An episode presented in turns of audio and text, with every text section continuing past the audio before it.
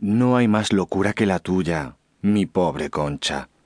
Pero como es tan bella, no quisiera verla nunca curada. Yo no estoy loca. Sí que estás loca.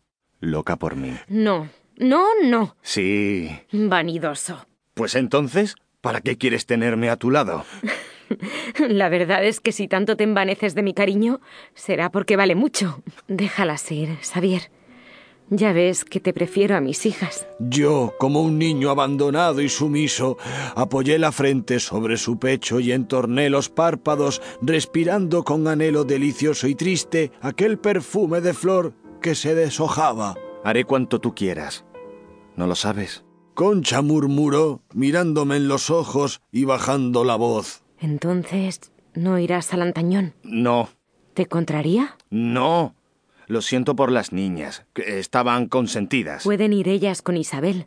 Las acompaña el mayordomo. En aquel momento, un aguacero repentino azotó los cristales y los follajes del jardín.